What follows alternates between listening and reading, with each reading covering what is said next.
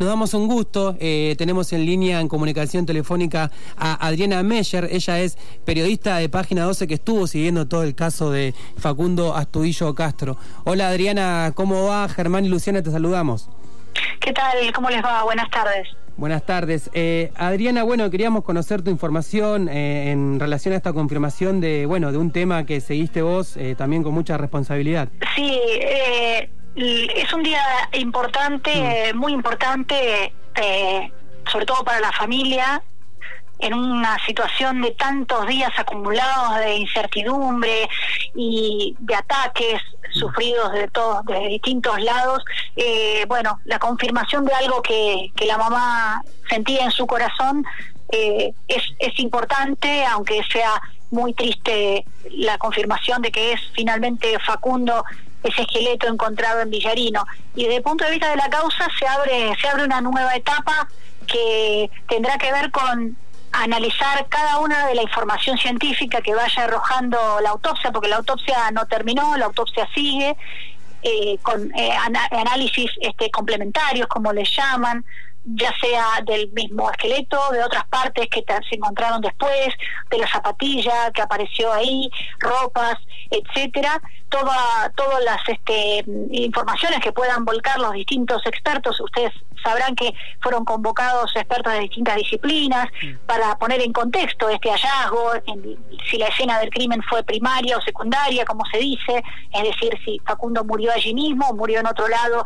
y el cuerpo fue plantado como sospecha la familia. Pero lo importante, me parece, para decir hoy es eh, algo que bueno estuve trabajando toda la mañana confirmándolo aunque era era un poco el enfoque que le veníamos dando desde página 12 eh, que es que tiene que ver que toda esa información más la todo lo que sigue sucediendo en el expediente que paradójicamente tiene más actividad que nunca hay cada vez elementos de prueba objetivos más eh, contundentes respecto de la responsabilidad policial, que no lo decimos porque están en marcha, eh, toda esa información tiene que ser analizada en el contexto de una desaparición forzada, en el contexto de violencia institucional. Es por eso que se aplicó el protocolo de Minnesota, que se aplica solamente a las muertes ocurridas bajo custodia, es decir, a muertes ocurridas a manos de fuerzas policiales o de seguridad. Sí, eh, imagino también, de, digamos, eh, de toda esta situación también que debe estar viviendo la madre, Cristina. ¿Vos pudiste comunicarte con ella? ¿Tenés alguna información? Eh, no, no, la verdad es que no. hasta hasta antes de, de, la audiencia que fue a las 11 de la mañana, la única referencia que tuve a través de sus allegados es que estaba en en un estado de, bajón anímico, lo cual es absolutamente lógico y entendible.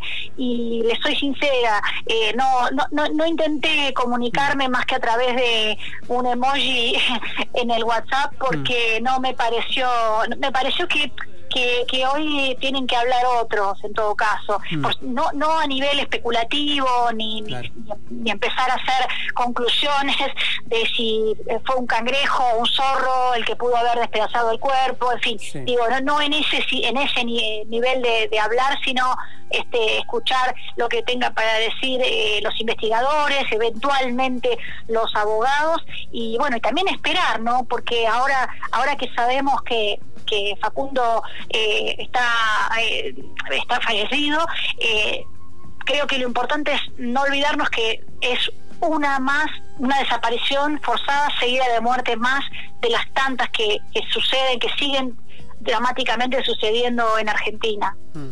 Adriana, estamos hablando con Adriana Meyer, periodista de Página 12, que tan gentilmente nos atiende desde Buenos Aires.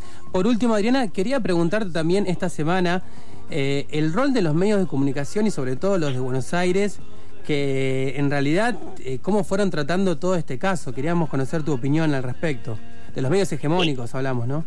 Sí, sí, es complejo porque, eh, digamos, soy de las pocas personas que creen que nuestra profesión debería estar este, colegiada o que debería tener algún tipo de reparos porque a veces no sé, es como si no hubiera, hablando de esta palabrita que se usa tanto de protocolos, es como si no hubiera protocolos, ¿no?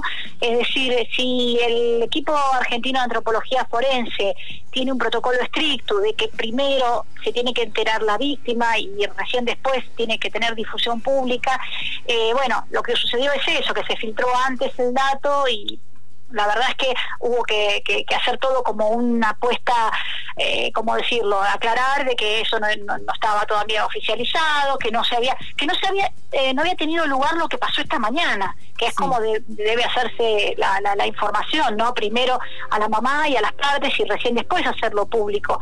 Y la verdad es que fue muy rápido, o sea, eh, sucedió la audiencia y al toque estuvo el comunicado oficial.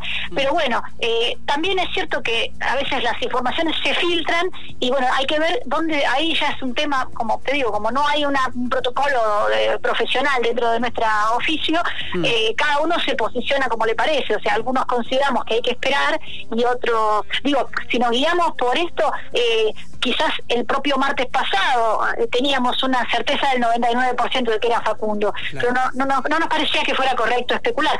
Eh, algunos de los medios que dieron la información tenían no solo el dato de la confirmación, sino eh, tremendas precisiones, es decir, que la filtración fue consistente, pero bueno, también tendrá que ver el, equipo de antropología qué, es lo que pasó en el en el laboratorio de, de Córdoba, ¿no? Porque es de allí de donde creemos se filtró. Bien.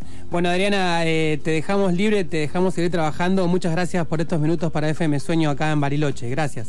No, por favor, gracias a ustedes por interesarse y bueno, este que no que no haya más de este tipo de episodios con la cuarentena como excusa, que la policía este nos cuide en vez de hacernos desaparecer. Un abrazo.